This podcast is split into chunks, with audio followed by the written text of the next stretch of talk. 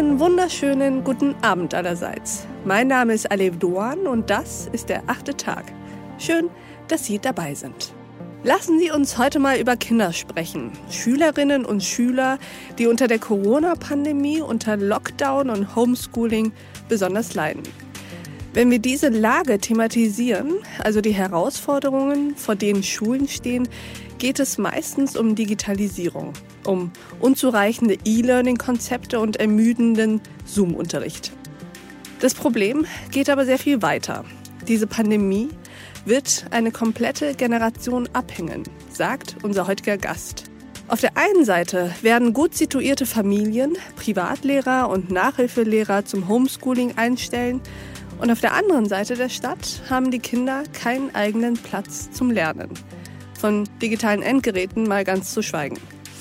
Doch statt das nur zu kritisieren, hat sie sich entschieden, was dagegen zu tun. Mit dem gemeinnützigen Verein Coach at School hilft sie an den Schulen in Brennpunktvierteln, indem sie mit einem analogen Leseförderprogramm dafür sorgt, dass Kinder am Ball bleiben.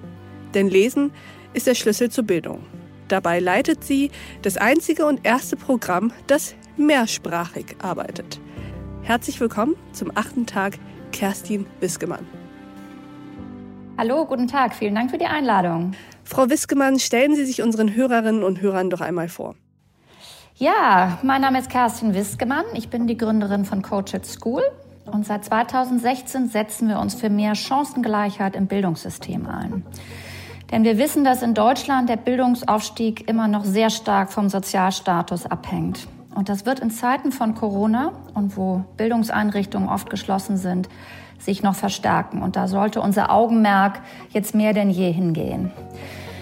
Wir haben ein Bildungsprogramm mit Fachkräften initiiert, um die zu unterstützen und zu fördern, die aus sozial benachteiligten Milieu kommen und oder Migrationshintergrund haben. Und wir setzen an drei Punkten an. Und das erste ist, dass wir wissen aus Studien, dass jeder fünfte Viertklässler nicht richtig lesen kann. Und Sie haben es eben schon eingangs geschrieben, Lesen ist aber die Schlüsselkompetenz schlechthin, um am Bildungsaufstieg teilhaben zu können. Und es gilt als die effizienteste und effektivste Bildungsinvestition schlechthin. Also es ist halt, ich werde schnell beim Lesen unkonzentriert. Es kommt irgendwie nicht an, wenn ich länger lese. Ja, also ich krieg's hin. Ich brauche mehr Zeit und manchmal hilft mir mein Sitznachbar oder so. Keine Ahnung, ab und zu liest man einen Text vor oder ich erkläre ihm kurz noch mal eine Aufgabe in anderen Worten, wenn zum Beispiel ein langer und komplizierter Satz ist. Wir wissen, dass vor allem Familien aus sozialem Milieu und mit Migrationshintergrund von dieser Tendenz besonders betroffen sind. Das heißt, wir müssen ein Leseprogramm entwickeln, was die Vielfalt, die Mehrsprachigkeit an den Bildungsorten berücksichtigt. Und das tun wir. Denn Mehrsprachigkeit ist ein Schatz, den die Kinder haben und den wir fördern wollen. Und wir können dadurch auch die Familien viel besser an die Bildungsorte integrieren. Und was ist das? Jeden, zwei, drei, was ist das? Das heißt zählen. Das heißt zählen auf welcher Sprache? Kroatisch. Kroatisch, genau. Können wir jetzt den gleichen Spruch auf der anderen ja. Sprache machen? Oben auf dem Berge, one, two, three, da sitzen viele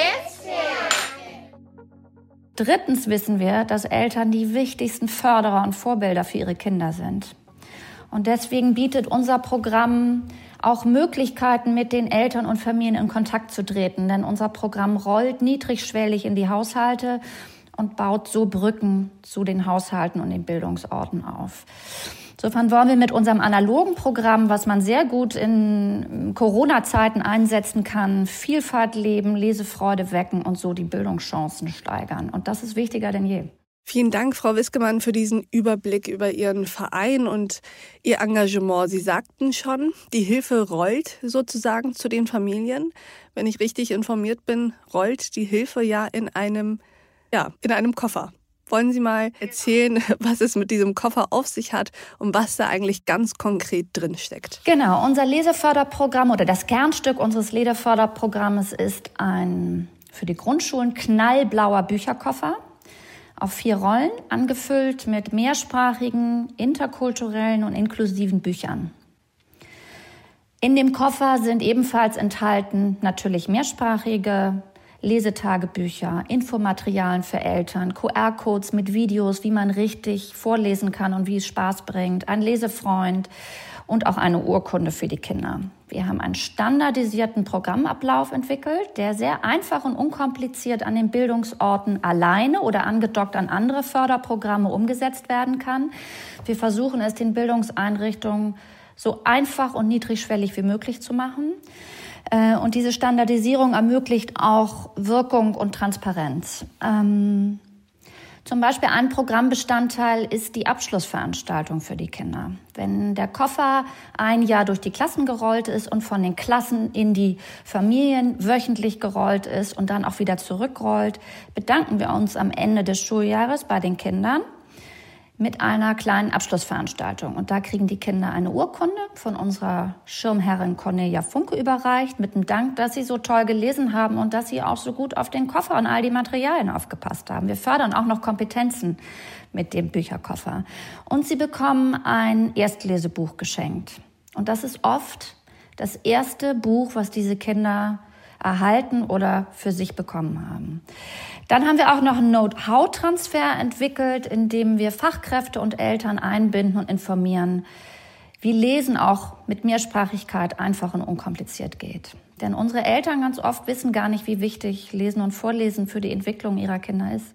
Sie sagten ja schon, Mehrsprachigkeit ist einer der großen Fundamente Ihres Programms. In wie vielen Sprachen sind Sie aktiv? Ja, Mehrsprachigkeit wurde in der Wissenschaft in den letzten Jahren oft thematisiert und wurde erforscht. Und wir setzen genau da an, dass wir jetzt ein Programm entwickelt haben, was all die Erkenntnisse aufgreift und es den Bildungsorten ermöglicht, diese Herkunftssprachen auch im Unterricht zu berücksichtigen und die Familien einfach besser zu erreichen. Wir haben die Informationsmaterialien in über 18 Sprachen übersetzt. Wir haben die wichtigsten 18 Sprachen, die gesprochen werden, aber eben auch die Sprachen unserer Zielgruppen wie Farsi, Bulgarisch im Koffer enthalten. Und ein Buch besteht sogar aus Sprachen, äh, aus über 50 Sprachen.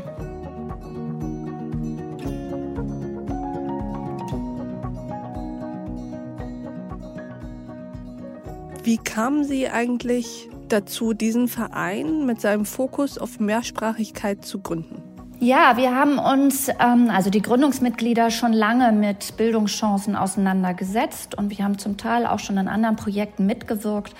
Und dann sind wir auf Menschen gestoßen, wie Professor Ursula Neumann, die auch in unserem Beirat ist, ähm, auf weitere Fachkräfte, ähm, die einfach diese Kombination aus Leseförderung und Mehrsprachigkeit bei uns initiiert haben. Und dann haben wir mit mehreren dieses Programm über ein Jahr entwickelt und weiter verfeinert. Und ähm, wir haben relativ schnell gesehen, dass die Nachfrage da ist. Ja, und wir haben gesehen äh, in unseren ersten Piloten, äh, dass dank des Engagements der Lehrkräfte die Umsetzung sehr reibungslos an den Bildungsorten funktioniert. Und deswegen sind wir ermutigt, jetzt weiter zu skalieren und weitere Bildungsorte aufzugreifen. Erzählen Sie mal, Frau Wiskemann, was sind eigentlich die Erkenntnisse, die man hat über Mehrsprachigkeit? Wie wirkt sich Mehrsprachigkeit unter Umständen auch eine andere Muttersprache als Deutsch auf die Lernfähigkeit von Kindern aus? Es gibt viele Studien und nicht alle kommen zu dem einheitlichen Schluss. Aber was wir wissen ist, dass Kinder, die mehrsprachig aufwachsen, in den Sprachwelten hin und her springen können. Und das sollte man fördern, weil das schafft kognitive Verknüpfung, die die Kinder auch in anderen Fächern sehr gut gebrauchen können. Und das geht ein bisschen verloren in einem einsprachigen Bildungssystem, welches wir haben. Zweitens wissen wir, dass die Familien oft nicht ausreichend Deutsch sprechen können und deswegen auch Informationen oder Anregungen, die nicht mehrsprachig sind, verloren gehen. Ähm, drittens gibt es Studien, die gerade auch in NRW umgesetzt worden sind, wo wir gesehen haben, dass wenn die Mehrsprachigkeit punktuell im Unterricht stattfindet, die Aufmerksamkeit der Kinder sich erhöht und auch die Motivation. Wir sehen bei unserem Bücherkoffer, ähm, wenn zum Beispiel der Koffer von einem Kind zum nächsten wandert im Morgenkreis, dann wird in unterschiedlichen Sprachen die Bücher abgezählt, ob sie alle noch im Koffer sind. Das bringt den Kindern Spaß.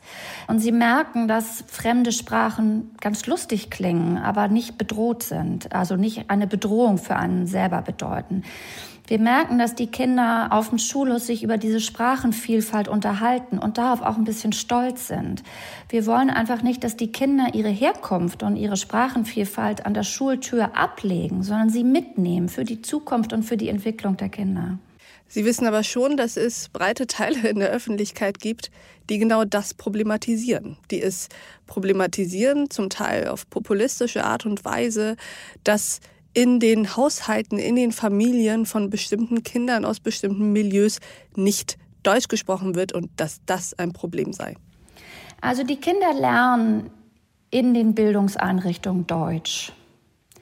Wir können nicht verhindern, dass diese Kinder mehrere Sprachen sprechen. Wir sehen es als Vorteil und wir können es auch wissenschaftlich belegen. Auch laut Stiftung Lesen, ähm, die propagieren es ist besser, in der Muttersprache vorzulesen, als gar nicht vorzulesen am Anfang. Wir wollen ja Lesefreude wecken. Da grenzt das Deutschlernen sich nicht aus. Also beides gehört miteinander zusammen. Und wir sehen in einigen Studien auch, dass wenn Kinder viel in der Muttersprache gelesen haben, sie die zwei Drittsprachen auch einfacher lernen können. Also ich glaube nicht, dass es ein Ausschlussverfahren ist, sondern dass wir die Herkunft einfach mitnehmen müssen um die Kinder und die Familien besser an die Bildungsorte zu integrieren, damit sie einfach mehr lernen können.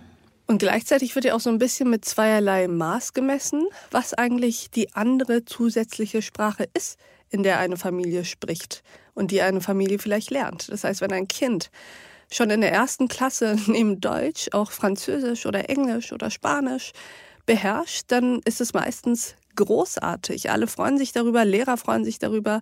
Es wird total gefeiert. Und wenn ein Kind aber in die erste, zweite Klasse geht und neben Deutsch auch, vielleicht sogar besser, Rumänisch, Bulgarisch, Türkisch, Arabisch spricht, dann ist das scheinbar eher ein Problem. Genau, Sie sprechen es an, dass wir in unserer Wahrnehmung ähm, die klassischen Fremdsprachen unserer westlichen Welt bevorzugen. Aber nochmal, im Kopf der Kinder passiert kognitiv das Gleiche, egal ob es Deutsch, Farsi oder Deutsch-Englisch spricht. Und die Vielfalt in unserem Koffer greift ja all diese Sprachen auf. Es priorisiert nicht eine Sprache. Und wenn wir das Kind in seiner Herkunft bestärken und auch motivieren, ähm, darüber zu sprechen, ähm, hat das Kind, und das wissen wir aus vielen Studien, auch mehr Chancen auf Bildungsaufstieg. Also das Selbstbewusstsein über die Herkunft ist wichtig für so ein Kind. Und wir sollten es daran bestärken und, und es ja nicht als benachteiligt ähm, empfinden lassen. Frau Wiskemann, ich danke Ihnen, würde aber ganz gern noch wissen, können Sie schon eine Zahl, eine ungefähre Größennummer nennen, wie vielen Kindern Sie schon geholfen haben mit Ihrer Initiative? Hier in Hamburg haben wir schon über 3000 Kinder und Familien erreicht, im Grundschul-, Kita-Bereich und mit den Bücherhallen. Bis 2026 wollen wir 20 neue Städte und Regionen aufnehmen und da mehr äh, Kinder in neuen Bundesländern aufgreifen. Und bis 2030 wollen wir 250.000 Kinder, Familien und Fachkräfte mit unserem Bildungsprogramm involviert haben. Das sind unsere Planungen über die nächsten zehn Jahre und ich denke, mit starken Partnern und einem guten Netzwerk wird uns das auch gelingen. Das klingt sehr gut. Ich drücke Ihnen die Daumen und ich bin mir sicher, dass Sie diese ambitionierte Zielgröße auch erreichen. Ich hoffe jedenfalls, dass Sie ganz viel Erfolg haben werden. Sie sprechen übrigens mit einer Person, die mehrsprachig aufgewachsen ist. Ich konnte als Kind erstmal nur Türkisch, habe auch zu Hause eigentlich nur Türkisch gesprochen und habe Deutsch dann in der Kita gelernt. Und das hat irgendwie ganz gut funktioniert. Ja, vielen Dank, Frau Dorn. Sie sind ein lebendiges Beispiel, dass Sprachen man parallel lernen kann und dass das auch gut so ist. Vielen Dank. Ich danke Ihnen.